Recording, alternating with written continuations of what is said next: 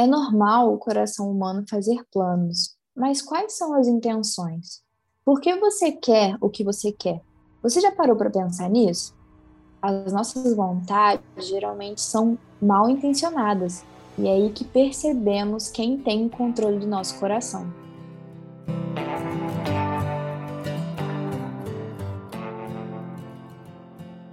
Oi, seja bem-vinda a mais um episódio do nosso quadro Entre Nós, que conversaremos um pouco sobre os principais temas das nossas reuniões. Se você tem interesse em participar das reuniões, na bio do nosso Instagram, arroba Projeto Marias, tem link no canal do Telegram, onde nós mandamos uma reunião por mês. Não deixe de entrar. No episódio de hoje, falaremos sobre o coração de Ana e a idolatria do ego. E para que essa conversa fique ainda mais especial, eu vou chamar duas amigas muito queridas, a Duda Guiar e a Ana Ribeiro. Oi, gente. Oi, todo mundo que está assistindo, que está ouvindo esse podcast. Prazer, eu sou a Eduarda. Oi, gente, eu sou a Ana. Prazer estar aqui. Antes de começar o episódio, eu falei um pouco sobre as nossas intenções, o que me lembrou aquele versículo que fala: Quando pedem, não recebem, pois pedem por motivos errados, para gastar em seus prazeres, que está em Tiago 4,3. Mas antes da gente falar um pouco sobre as nossas intenções, nós vamos trazer o exemplo de Ana e de como era o coração dessa mulher. Duda, conta pra gente um pouquinho do contexto da vida e da trajetória dela.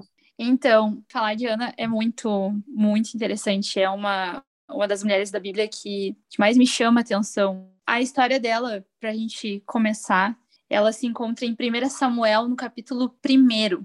E assim, Ana, ela era uma mulher que tinha tudo para ser uma mulher desanimada, sem fé, depressiva. Por que isso? Uh, Ana, ela vivia em um casamento poligâmico, ou seja, ela morava com o marido dela, que se chamava Eucana, mas ela também dividia o seu lar com Penina, que era a outra esposa do seu marido, e também dividia o lar com os filhos de Penina.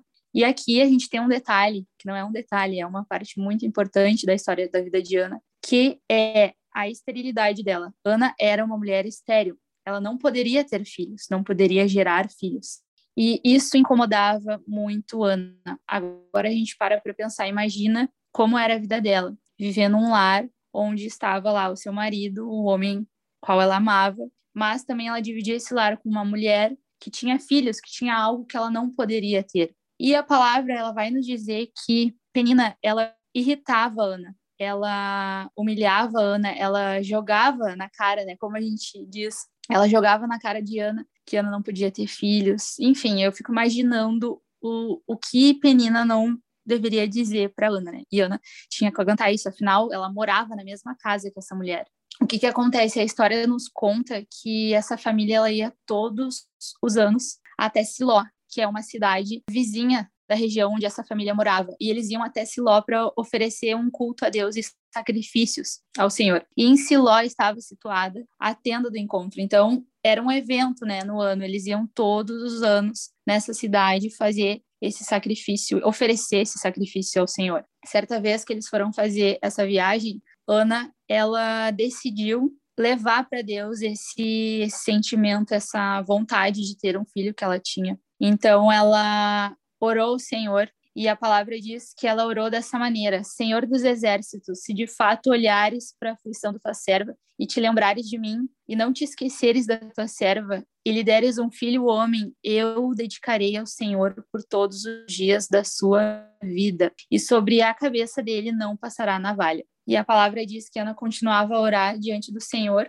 mas depois dessa viagem, eles voltaram para casa e Ana, depois de alguns dias, Ana descobriu que estava grávida, que Jesus, eh, o Senhor, tinha dado para ela esse presente de ter um filho, Samuel.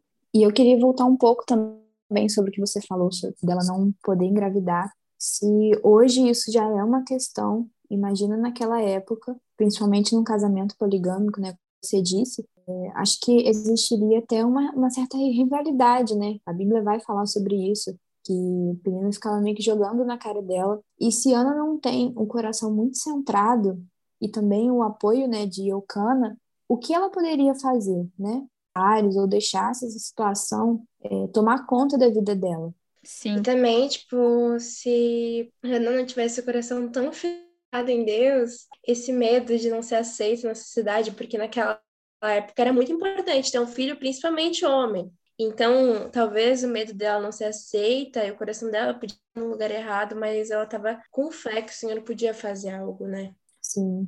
Exatamente. A gente a gente percebe isso nitidamente, porque ela poderia fazer tanta coisa, mas ela escolheu levar diante de Deus o pedido dela, o problema que ela enfrentava. Ela ela escolheu levar diante do Senhor. Eu acho muito interessante no versículo 15 de 1 Samuel, no capítulo 1, ela diz para ele, né, que Eli viu ela orando e pensou que ela estava embriagada. E ela disse para Eli que ela estava, não, meu Senhor, eu sou uma mulher angustiada de espírito, não bebi vinho, apenas estava derramando a minha alma diante do Senhor. Então Ana, ela não pediu assim simplesmente Deus me dá um filho, não, ela derramou a sua alma diante do Senhor. Ela realmente estava aos aos pés de, de Deus, assim, ela dá para perceber que ela realmente tinha uma intimidade com Deus, só nessas palavras que ela disse para ele. E isso me leva a pensar, não no sentido dos filhos, né? Porque, por exemplo, nós aqui ainda não estamos passando por essa situação, mas quantas coisas nós passamos na vida, tantos problemas que nós temos. E a nossa primeira, a primeira coisa que vem na nossa cabeça é buscar um jeito para resolver, ou buscar uma ferramenta, ou buscar ajuda de homem, buscar, no caso dela, né? Buscar métodos, é, que poderia ser no caso dela, né? E às vezes parece que a gente esquece que tem um Senhor que está nos ouvindo, que está ao nosso redor e que pode nos ajudar, que é um pai abençoador. Às vezes a gente esquece disso. E a nossa primeira, o primeiro contato que a gente tem no momento de perigo ou no momento de uma situação difícil é correr para as outras ferramentas. E a gente esquece da oração o poder que a oração tem. E eu fico até muito irritada e às vezes eu fico tentando me corrigir, né? Quando a gente fala assim, só o que eu posso fazer agora é orar. Como que é triste essa fala, né? É como,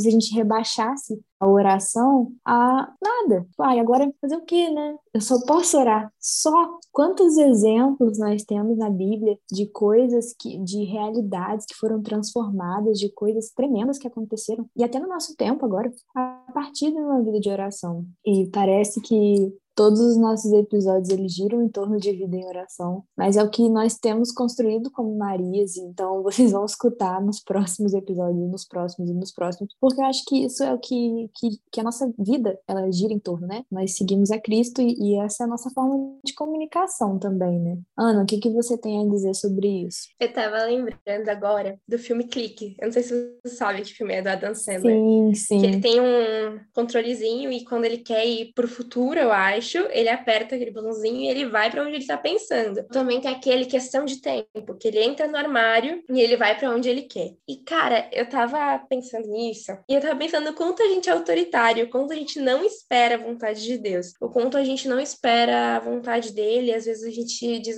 "Nossa, Deus está em silêncio comigo, oh meu Deus". Mas Deus não está em silêncio. É a gente que não sabe entender o propósito com o tempo dele. Eu costumo dizer que para todo propósito há um processo. E esse processo às vezes é longo e demorado, mas é um processo onde Deus vai tratar muito mais do que às vezes quando a gente chega no propósito, né? E isso lembra o quanto a gente é autoritário, o quanto essa parte do nosso ego domina muito a gente. Porque é que nem tu falou, né? Uh, ai, eu só posso orar agora. Cara, oração é a base de tudo. E a gente tem o costume, principalmente mulheres, meninas, de querer resolver tudo. Eu tenho esse costume. Eu tenho o costume de tentar resolver tudo antes de contar para Deus. Da a famosa, o famoso jeitinho brasileiro, né? De, ai, Jesus, olha o que aconteceu, mas eu resolvi. Na verdade, Deus estava resolvendo há muito tempo e eu que estava querendo fazer a minha vontade, deu certo ó, porque Deus quis. Porque se fosse realmente da minha, do meu jeitinho, não ia dar certo, não. Isso é verdade,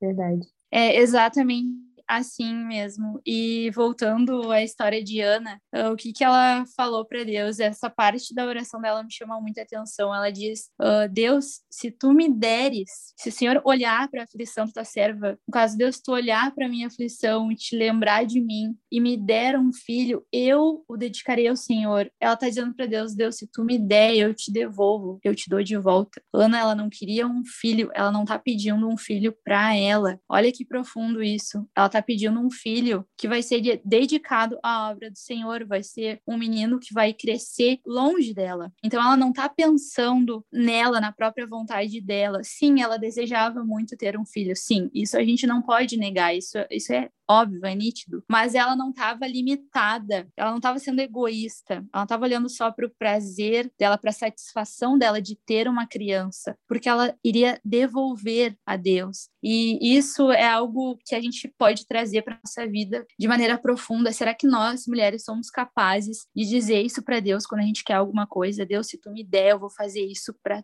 tua glória. Se o Senhor me der, não é para mim, mas é para tua glória. É para é pro teu reino, é para tua obra. Sabe? Isso é é muito profundo e é uma parte da vida de Ana que a gente deve levar como exemplo para nossas vidas. Ela entregou Samuel ao Senhor. Ela não se arrependeu depois, ela entregou Samuel ao Senhor. Então ela estava certa no que ela estava pedindo. Sabe? Será que será que nós uh, somos capazes de fazer isso também com as coisas que a gente quer? Você já pediu algo para Deus e quando você obteve o que você pediu, você se apegou tanto àquilo que deixou Deus de lado? Será que a gente já fez isso em algum momento das nossas vidas? Isso pode se aplicar a várias coisas, a um namoro, a um curso na faculdade, a tantas coisas que a gente almeja na vida. Será que quando Deus nos dá, a gente se apega àquilo e acaba deixando a obra de lado? Ou será que a gente quer que esse namoro, que essa, esse curso, que essa profissão seja para honra e para glória de Deus? Uau. Então é isso que a gente deve refletir. Isso aí, eu lembrei também de uma ministração da Bruna Vilas Boas, que ela fez no, no no álbum Peregrino, que é uma frase que eles sempre falam muito, tanto ela quanto o Alessandro, que o Senhor está levantando pessoas que seguram as coisas com mãos leves. Isso toca muito meu coração. Mas o qual o sentido de segurar as coisas com mãos leves? Porque o Senhor pode tomar a qualquer momento. Então a gente não confia em carros, em cavalos, mas a nossa confiança está no Senhor. Não é sobre o lugar onde nós repousamos a nossa cabeça, mas a morada eterna é o lugar que nós pertencemos. Não é a cidade que eu estou inserida ou a igreja que eu estou inserida, mas o coração do Senhor é esse lugar. Então, isso foi, foi um exemplo que veio na minha mente agora que você falando sobre isso, de pessoas que seguram as coisas com mãos leves. E isso toca muito no nosso ego, porque a gente está vivendo numa época onde possuir é muito importante, onde ser relevante para a sociedade é muito importante, onde a nossa felicidade é tida como uma prioridade é, na nossa rotina, onde você ter influência sobre as pessoas é muito importante. Então, ninguém vai te passar na forma do fracasso. Ninguém vende isso, né? não, tem, não tem curso, não tem arrasta para cima de forma do fracasso. Só de sucesso, venda muito, conquiste isso, faça seis dígitos em sete dias, e são fórmulas milagrosas e, e loucas de sempre sucesso, sucesso. Então, quando pessoas que decidem segurar as coisas com mãos leves, é totalmente andar na, na, naquele, até é ditado crentez, né? Andar na contramão do mundo, que é almejar uma vida simples, vivendo aquilo que o Senhor quer, e o nosso ego ele é muito confrontado nisso isso. Eu queria que a Ana completasse um pouco, que a reunião dela foi sobre idolatria do ego. Eu acho que ela tem muita coisa para falar com a gente sobre. Então, esse assunto, cara, é um assunto que Deus tem me quebrado totalmente. É, começou assim, eu fui ter uma mentoria, a qual eu fui abençoada por uma grande amiga minha, e foi muito doida, porque eu fui, e eu fui com muita expectativa de que Deus falasse comigo quanto à adoração, e quanto a algumas coisas meio supérfluas nesse sentido, não tão profundo quanto foi. E desde muito novinha eu já sei que o propósito de Deus para mim tem a ver com o campo missionário e tal, mas com o tempo eu negligenciei isso, teve um tempo que eu me afastei de Deus. E aí, nessa mentoria, uns dias antes, eu tinha ficado 11 horas estudando, porque a minha meta era passar numa faculdade com bolsa, obviamente, de Boston, uma das oito melhores faculdades de música do mundo. Eu tava tipo, cara, eu quero muito isso, meu Deus, eu preciso, eu preciso, eu preciso, eu preciso. Em nenhum momento eu coloquei nas mãos de Deus. Eu lembro que o dia que eu, eu parei para comer, para almoçar, no dia que eu fiquei estudando, eu tava esgotada, eu tava muito esgotada. E aí, de noite, foi essa reunião. E aí, o preletor que tava falando, ele falou assim: Eu sei que tem gente aí que tá planejando alguma coisa para daqui a um ano e sabe que não é o que Deus quer. E aí me quebrou, porque eu só lembrei, cara, o chamado de Deus para mim não é esse. E foi muito difícil, porque eu disse, não, Deus, tu vai ter que botar um outdoor na minha frente, porque eu não vou. Ah, só um negócio desse. E aí eu fui falar com os meus pais no outro dia, bem teimosa, né? E aí eu cheguei dos meus pais e eu falei, chorando já, né, de frustração. Todo mundo lá na mentoria chorando de, meu Deus, Deus tá falando comigo, eu de frustração, né? Ai, Jesus, pra que isso, né? E aí eu cheguei dos meus pais, né, só pra dar uma confirmadinha. E disse, olha, gente, eu acho que não vou mais fazer faculdade. E eu sei que vocês não me obrigam a fazer isso, mas eu queria falar com vocês e tal. Eu acho que meu chamado é esse. E os pais só olhando pra mim e disseram, tá, a gente já sabia. A gente já sabia disso. Deus já tinha falado com a gente que tu não ia fazer faculdade logo e que teu chamado era missionário. Tu já sabia disso? O que, que tu tá, né, pensando? E foi onde acho que Deus ultimamente quebrou mais meu ego, assim, em vários sentidos, na verdade, né? Depois eu vou compartilhar mais um pouco até sobre o sentido físico do negócio, mas principalmente assim nesse sentido de adoração, de adorar ele com o que ele quer que a gente seja, com o nosso coração e com a nossa profissão futura. É muito doido porque a gente planeja a nossa vida inteira e a gente esquece que quem planeja é Deus, né? Eu planejei, gente, tinha meus próximos 10, 15 anos planejado, eu sabia até com que idade eu queria ter filho. E aí, agora, tipo, eu tava, esse mês passado eu tava em choque, tipo, Deus, o que que eu vou fazer? Óbvio, eu tô no segundo ano do ensino médio, ainda tenho um ano pra pensar, mas para que escola missionária que eu vou? O que que eu vou fazer na minha vida nesse momento? Então, eu acho que a quebra do ego envolve muitos processos e a dúvida é um deles, né? É uma dúvida frequente que vem depois que Deus quebra alguns pedacinhos da nossa vida para juntar os caquinhos e fazer uma coisa nova e bonita, né? Tem até aquela música, eu quebro meu vaso aos teus pés. Porque Deus vai pegar todos aqueles caquinhos e vai refazer. E é muito difícil a gente deixar ser quebrado, porque a gente tem um coração como ser humano e como mulher muito duro. Eu sei por mim, eu sou uma pessoa que eu não sou nada emocional. Eu sou muito emotiva, mas emocional não. E aí, deixar Deus tratar na minha vida até esse ponto de quebrar meus planos e o que eu planejei, a pessoa autoritária que eu sou ser quebrada, sempre foi muito difícil para mim. Muito, muito difícil mesmo.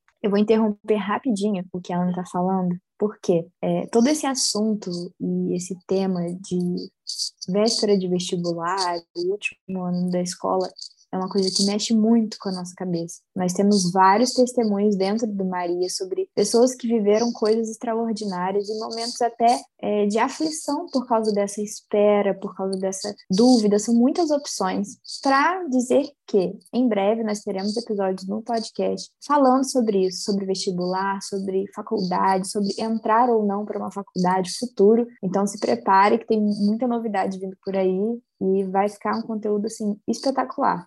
Pode voltar a falar, Ana. Desculpa a interrupção. Não, e, e, cara, eu, pra vocês terem noção, quando eu falei sobre idolatria do ego, eu mudei tudo um dia antes do que eu ia falar. Eu já tinha tudo planejado e Deus me mudou totalmente, assim, porque foi um dia, uns dias depois do meu aniversário. E Deus já vinha me tratando fisicamente no meu ego. Eu sempre idolatrei muito meu cabelo. Eu costumo dizer que eu passava mais tempo com meu cabelo do que com Deus. E é uma coisa besta, a gente pode pensar, cara, que coisa besta, né? Eu, óbvio que toda menina vai amar seu cabelo e vai cuidar dele, mas no meu caso era demais, tanto que até todo mundo zoava que eu era tipo Sansão, não deixava ninguém tocar no meu cabelo. E aí, eu tava nas férias e eu acabei queimando um pedacinho do meu cabelo e eu fiquei muito chateada com isso, com o secador. E foi muito engraçado, porque na hora eu pensei, nossa, tem que cortar, eu tenho que cortar. E aí minha mãe disse, não, tu vai se arrepender, tipo, essas, né, tu vai se arrepender, ó, para quieta, já quieta, menina. E aí tá, beleza, passou. Eu comecei a pensar, e aí as férias foram muito legais, meu cabelo foi ficando muito bonito. E aí, gente,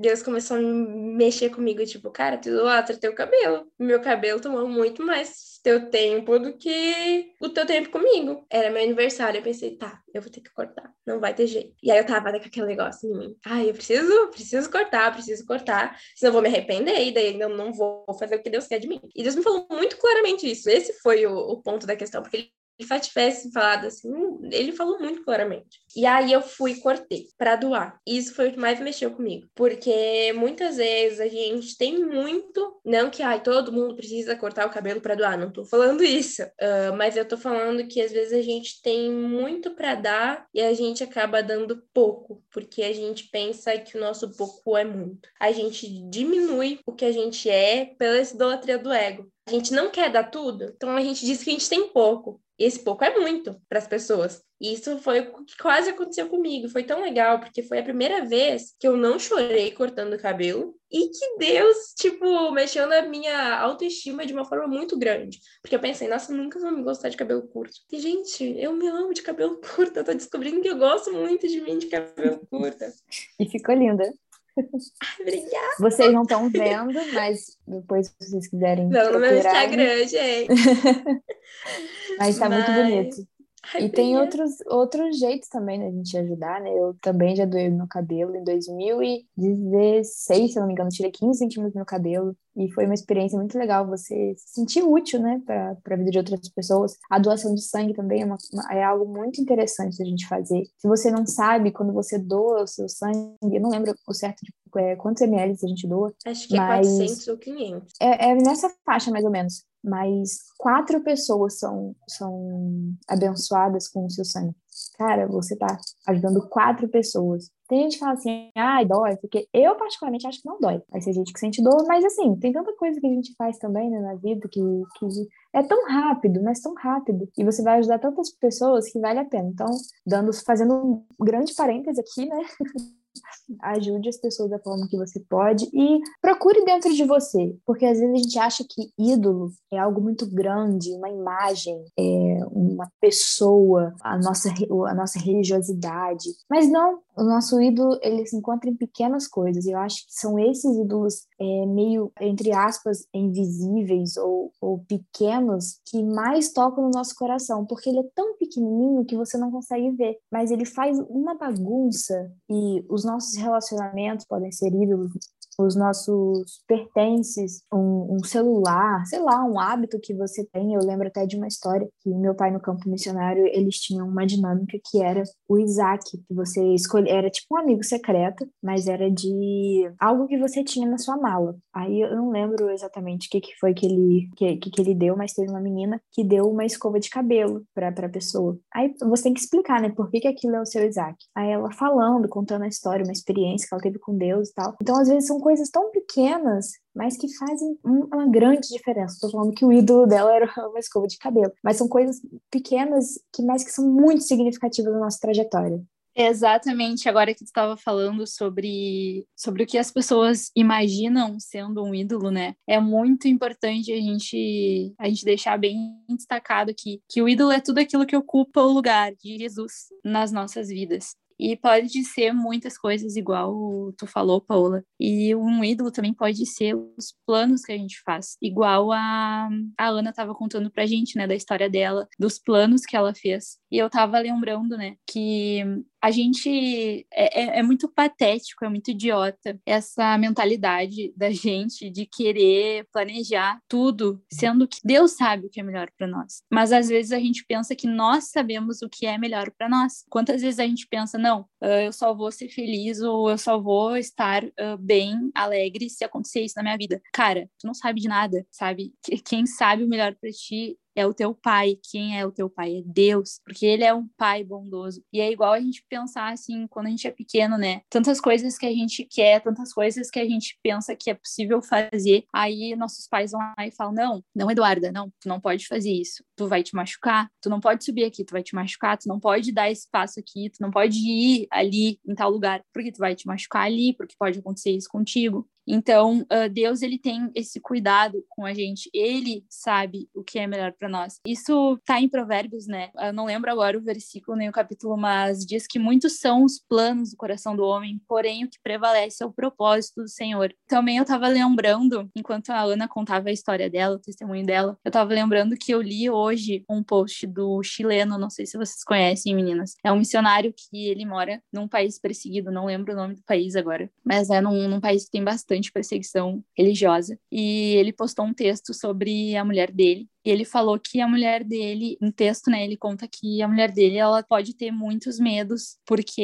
ela mora num país uh, que no qual a religião que ela segue é, é perseguida, enfim, eles matam as pessoas, eles fazem horrores, né, que nem cabe aqui falar, mas uh, ela, ela é uma mulher que ela pode ter muitos medos e eu não sei se foi ele que perguntou para ela ou se foi algum algum alguma pessoa, algum seguidor dela que perguntou qual era o maior medo dela. E ela disse que o maior medo dela não era essas perseguições, não era ser morta, mas era não frutificar onde Deus colocou ela. Nossa. E nossa, aquilo assim, ó, bah, me impactou demais. E daí eu lembrei ali da quando a Ana estava contando, né, a história dela. Imagina se ela vai, faz, ignora a vontade de Deus e faz tudo aquilo que ela estava planejando e chega um tempo na vida dela que ela iria pensar, cara, o que, que eu tô o que eu tô fazendo da minha vida? Onde estão os planos de Deus que Deus tinha para mim? Será que eu tô cumprindo? Será que entende? Então, às vezes, a gente tem que parar para pensar nisso. A gente tem que pensar a longo prazo, cara, será que daqui cinco anos eu vou estar no lugar onde Deus quer que eu esteja frutificando? Isso é muito muito forte e a gente precisa pensar nisso hoje, não deixar para pensar amanhã, mas pensar nisso agora. Onde a gente quer chegar? A gente quer fazer aquilo que está no nosso coração ou a gente quer fazer aquilo que está no coração do Senhor? Porque são essas pequenas atitudes que nós tomamos na nossa rotina, no nosso dia a dia, que vão costurando o nosso futuro, né? Não é um grande sim, não é um grande sim que você dá num dia específico, não é? Se acordou e hoje é o dia de escolher o seu futuro. Não, são pequenas coisas que nós vamos fazendo e oportunidades e coisas que nós vamos falando não também, que vai mudando, né, muita coisa na nossa vida e no nosso futuro. Então é muito bom estar pensando sempre nisso, né, e colocar o Senhor à frente de todas as nossas escolhas. E é isso, né, gente? Os nossos pecados intocáveis, como a gente falou antes, os nossos pecados aceitáveis, que a gente diz, eles são muito ordinários, eles estão na nossa vida e a gente nem percebe. E se a gente está percebendo eles, se a gente está atento a esse ponto, muitas vezes a gente joga eles debaixo do tapete, anula eles e segue a nossa vida como se nada estivesse acontecendo, porque é muito errado, porque uma hora esses pecados, a bomba, ela vai estourar. Eles não vão ficar ocultos pro resto da nossa vida. E é muito doido porque o evangelho inteiro, a vida com Jesus, ela envolve renúncia, decisão e obediência. A renúncia dos nossos ídolos falsos, ela envolve tudo isso e principalmente a decisão ocasiona todo o resto. Uh, quando a gente vai viver uma vida com Jesus, quando a gente decide isso, quando não é pela emoção e sim pela razão, a gente entende que a gente tem que obedecer ele, viver na constância, buscar a constância da obediência e do temor a Deus, e não mais a constância pecaminosa em que a gente vivia antes. E é muito doido, porque a gente tem muita dificuldade em mudar esses pecados intocáveis. Seja eles ficar no celular duas, três horas, seja eles comer, às vezes, exageradamente. Tem muitos aspectos que na minha vida eu vejo que Deus está mudando nesse sentido, porque são pecados que a gente realmente idolatra. Eu não sei se vocês já ouviram aquela frase de crente. Ai, porque crente come que é uma beleza, né? Gente, Sim. essa frase uhum. é a frase mais errada possível, porque tá incentivando um pecado ali. E às isso vezes a reflete, Isso reflete um comportamento, né? Hoje uma pessoa postou é, sobre como é normalizado a gula, né? Cara, e, e, é uma verdade, é um pecado muito presente no meio cristão, porque a gente, a gente fala, assim, aí essa frase é acompanhada de crente não bebe, crente, a maioria né, das, da, das doutrinas, ah, crente não bebe, crente não fuma, mas come que é uma beleza. Mas é um pecado de qualquer forma, né? Sim, e é muito doido porque a gente vê que os nossos ídolos, muitas vezes, cara, não existe pecadinho e pecadão. Essa é a moral de toda a história. Não existe pecadinho e pecadão. E os nossos pecados, que são nossos ídolos falsos, geralmente, têm o mesmo peso do pecado do irmãozinho do lado, que não é crente. E a gente tem essa dificuldade de raciocinar, e é muito doido quanto a gente acaba apontando o dedo para os outros, não para a gente primeiro. Eu, eu, tinha e ainda tenho essa dificuldade. Eu sempre fui aquela pessoa muito curta e grossa, sincerona, assim, que tu fala e eu nunca consegui dar meu ombro amigo para as pessoas. Chorar junto, conseguir chorar. Gente, esse versículo nunca fez sentido na minha vida. Hoje tá fazendo, porque eu tô exercendo isso na minha vida. Mas eu sempre fui a pessoa que dei a solução de todos os problemas. Bem autoritária, né? Mas a pessoa que sempre deu a solução de tudo. Tipo assim, tu vinha, ai meu Deus, eu tô com um problema com meu namorado. Então, se ele não é crente, termina com ele. Ou, por exemplo, outros, tipo, outros aspectos. Ah, eu tô com, problema com isso. Eu tô na cara, gente. Faz outra coisa.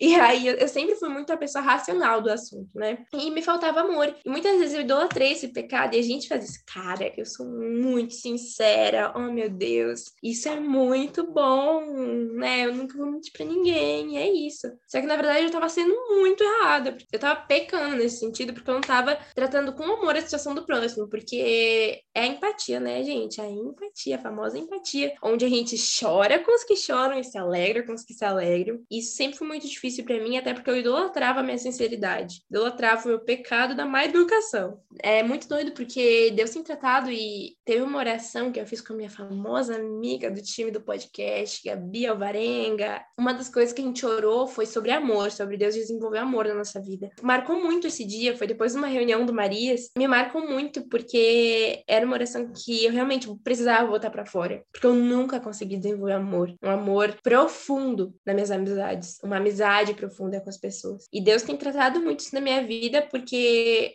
era uma das coisas que o meu ego não queria ser quebrado, né? Era o famoso, ai, ah, eu me acho por isso, sou a última bolachinha do pacote porque eu sou isso. Cara, Deus tem me tratado de uma forma nessa questão de amor, assim, de cuidado com as pessoas. E é muito doido, porque eu sei que, ai, eu não posso ficar pedindo perdão por tudo, mas foi muito legal porque eu pude chegar para pessoas que eu sei que eu machuquei falando algumas verdades, que no fundo eram verdades, e falar assim, cara, eu peço perdão pelo jeito que eu falei. Talvez eu não peça perdão pelo que eu falei, porque talvez estava certo, mas pelo modo modo que eu falei. E aí, quando a gente entende o amor de Deus e que nossa idolatria pela nossa sinceridade ou pela nossa não sinceridade e romantização, assim, do evangelho, de tudo, a gente entende, cara, que, meu, é só uma transformação divina mesmo no nosso coração. E foi muito legal eu conseguir chegar para as pessoas e pedir perdão, porque eu sempre fui uma pessoa muito orgulhosa. E chegar para as pessoas e confessar algumas coisas e uh, tirar para fora alguns sentimentos que eu nunca tirei porque eu pensava que as pessoas iam fazer o mesmo que eu fazia com elas. E esse orgulho, ele veio acompanhado de muitos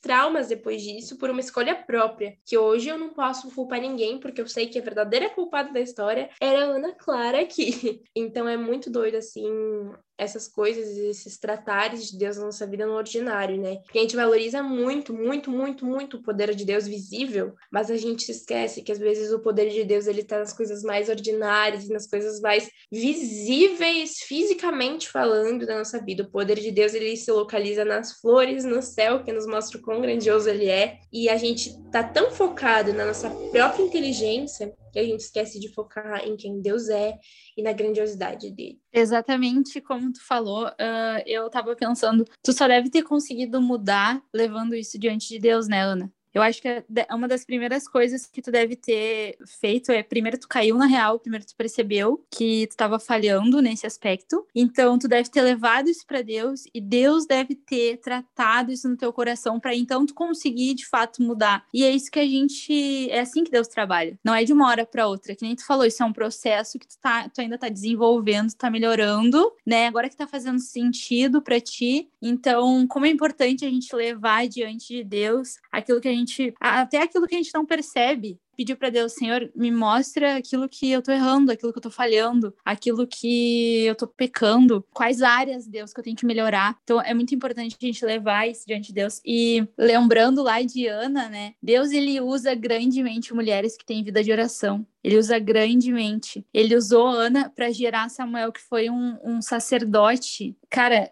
quão grande, quão poderosamente Deus usou a vida de Ana. Então, a gente tem que levar isso para nossa vida. Cara, Deus usa mulheres. Deus honra, honra, usa mulheres que desenvolvem vida de intimidade, de oração, que se importam em como estão vivendo, que querem agradar o Senhor. E também tem muito a questão, cara, que a gente, por muito tempo, principalmente quem cresceu na igreja, eu vejo isso por mim, eu meio que nasci, minha mãe me teve na igreja, né? Basicamente.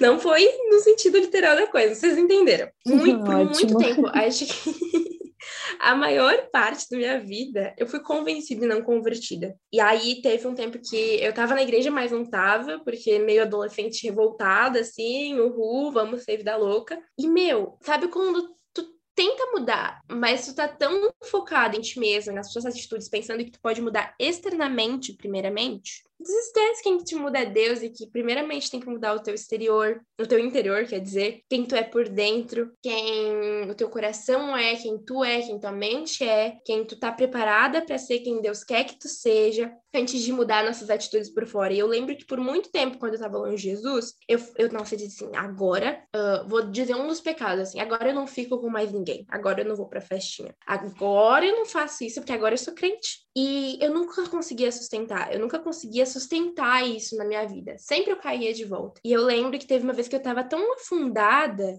nisso, e isso foi faz uns dois anos atrás, que eu pedi para sair de todos os ministérios, porque eu não conseguia mais sustentando uma vida falsa, uma vida em que eu mostrava para as pessoas algo que eu não era. E eu lembro que foi quando Deus mais quebrou meu ego. E quando eu tava longe de Jesus, eu tava mais nos ministérios para não decepcionar as pessoas, para não decepcionar que a filha do pastor não tava fazendo nada. Eu tava mais nos ministérios para isso, porque meu coração não tava ali. E eu lembro que quando eu saí de tudo, foi quando Deus mais tratou na minha vida. Meu, Deus vem tratando de uma forma, porque Deus vem quebrando áreas da minha vida, pecados, óbvio que talvez os pecados mais visíveis que eu podia estar cometendo na época, Deus já quebrou, porque foi um processo grande, mas um processo que continua pelos meus pecados invisíveis, pelas, por aqueles que eu não reconheço, por aqueles que eu tenho dificuldade de ver. Eu lembro de umas duas coisas assim que aconteceram quando eu estava longe de Jesus, foram muito difíceis de eu deixar para trás, meu coração, minha mente deixar para trás. E eu lembro que eu nunca queria dar nome aos bois. Eu nunca queria dar nome ao pecado. Eu sempre falava, ai, Deus me perdoa por aquele pecado, né, Deus?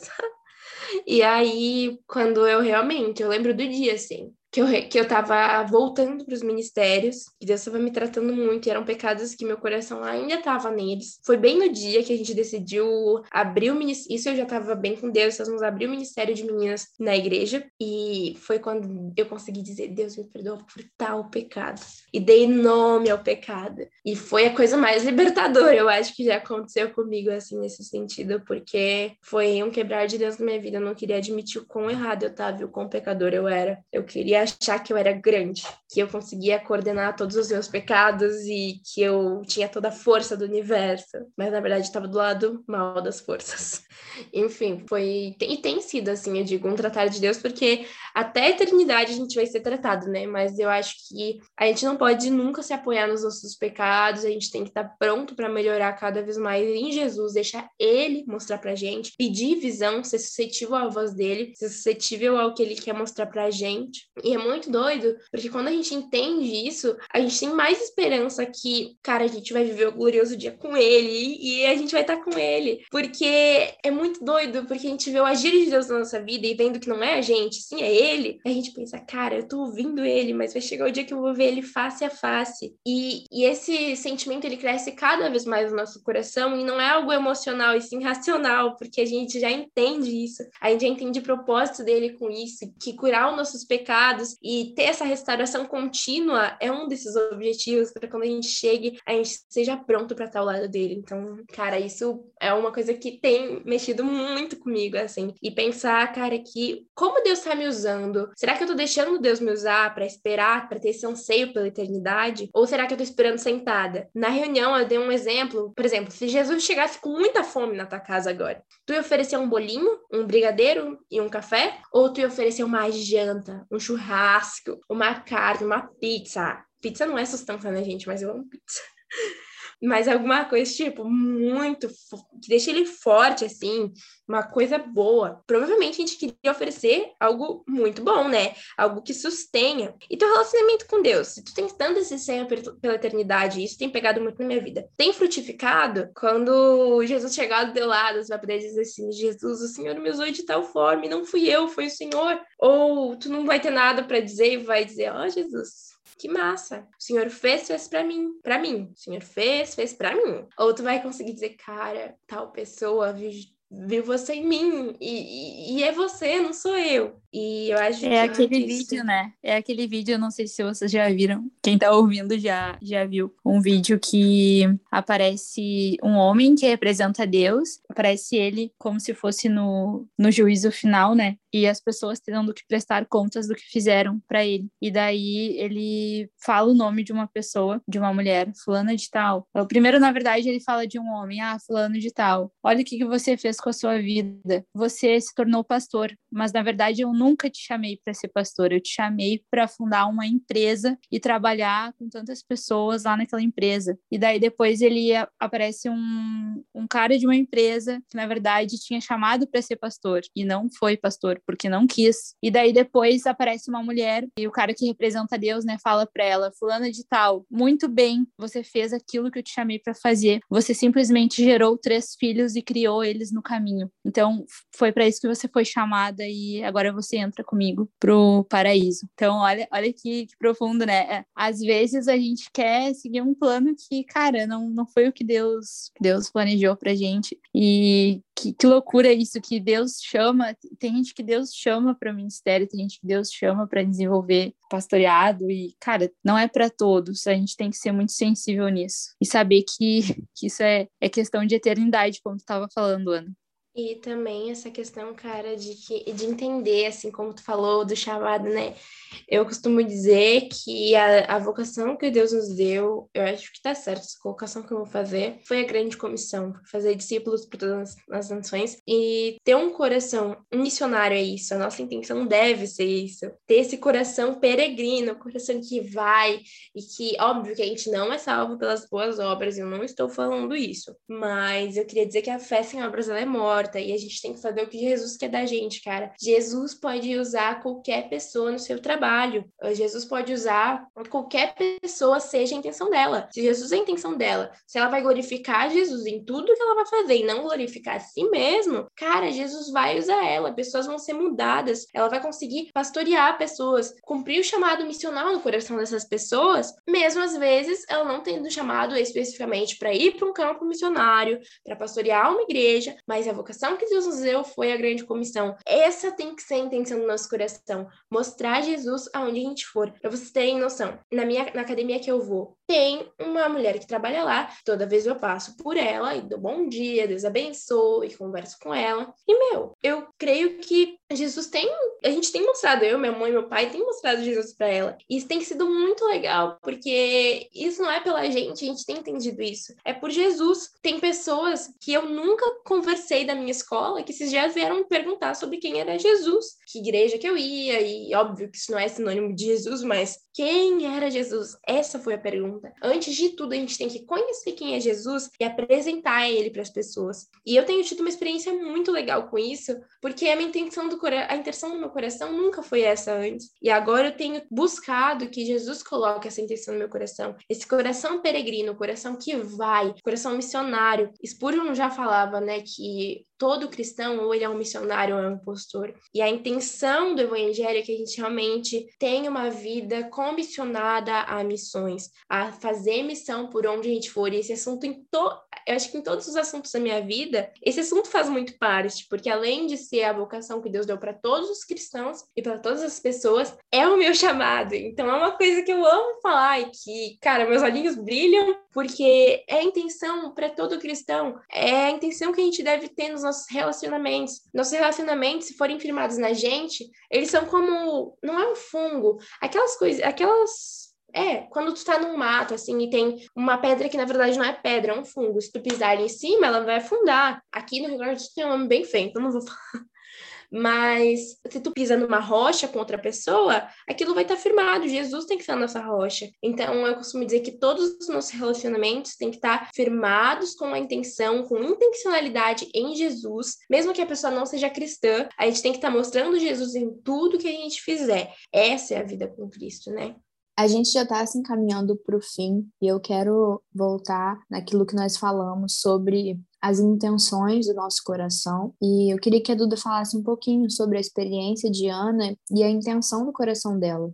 Então, a gente vai ver ali no, no versículo 23 de, de 1 Samuel, que Ana, uh, 24, desculpa, que diz assim: Depois de o ter desmamado, Ana levou Samuel consigo, com um novilho de três anos, uma medida de farinha de, e um odre de vinho, e o apresentou à casa do Senhor em Siló. O menino ainda era muito pequeno. Depois de terem sacrificado o novilho, levaram o menino a Eli E Ana disse: Ah, meu senhor, tão certo como você vive, eu sou aquela mulher que esteve aqui ao seu lado, ouvindo o senhor. Era por este menino que eu orava, e o Senhor Deus me concedeu o pedido que eu fiz. Por isso também entrego ao Senhor. Por todos os dias que eu viver, será dedicado ao Senhor. Então a gente percebe que Ana, ela não teve o desejo de ter um filho como um ídolo na sua vida. Se fosse um ídolo na vida de Ana, Ana não tinha entregue Samuel. Ana ia querer viver o resto da vida cuidando de Samuel, criando Samuel na sua casa, perto. A gente percebe nitidamente que não, Ana tinha um desejo puro no coração dela, um desejo puro, uma vontade pura de ter um filho, e ela realmente entregou ao Senhor. E através dessa disposição de Ana, Deus usou ela grandemente, gerando Samuel, um homem muito importante na história da Bíblia. Ali no, no, vers, no capítulo 2 de 1 Samuel, a gente tem o Cântico de Ana, que é uma passagem perfeita, que, assim, ó, se a gente fosse falar do Cântico de Ana, nossa, a gente ia ficar muito tempo aqui conversando, porque tem muita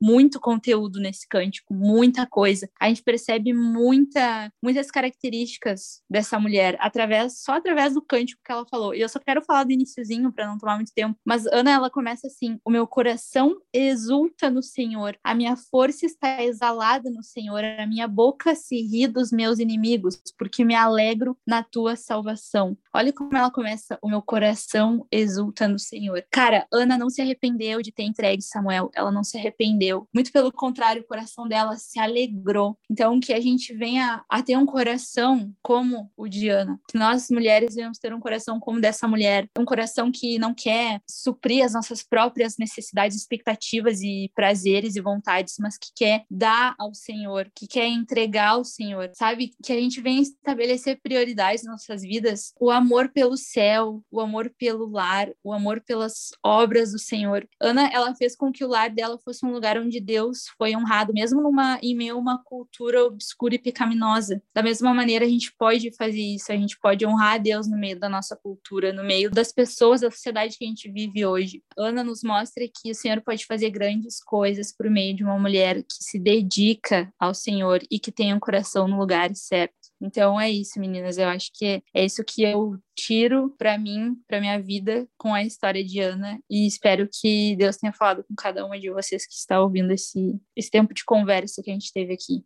Então, esse foi o nosso episódio. Eu quero agradecer muito, Duda, muito, Ana, pela contribuição de vocês para essa conversa. Eu acredito que é, você que está escutando saiu daqui, vai sair daqui aprendendo muito. E nós temos agora um momento de indicações. Eu quero indicar dois livros. O primeiro é Deuses Falsos, que acho que fala um pouco sobre essa idolatria, né, sobre essa, essa criação de ídolos, e um outro livro também que não é diretamente ligado ao assunto, mas é um livro que eu estou lendo e que eu estou amando, que é Liturgia do Ordinário, que é impressionante. Esse livro é demais, ele fala um pouco sobre encontrarmos com o Senhor e ter uma vida, é, uma rotina onde nós percebemos o agir de Deus nas pequenas coisas, e tem sido muito edificante essa leitura. Então, deixo essas duas indicações. Esse foi o nosso episódio, mais um episódio da nossa série Entre Nós. E eu quero te convidar a contar no nosso Instagram, Projeto Marias, o que, que você achou desse episódio. Não se esqueça de mandar para uma amiga nós nos vemos na próxima semana.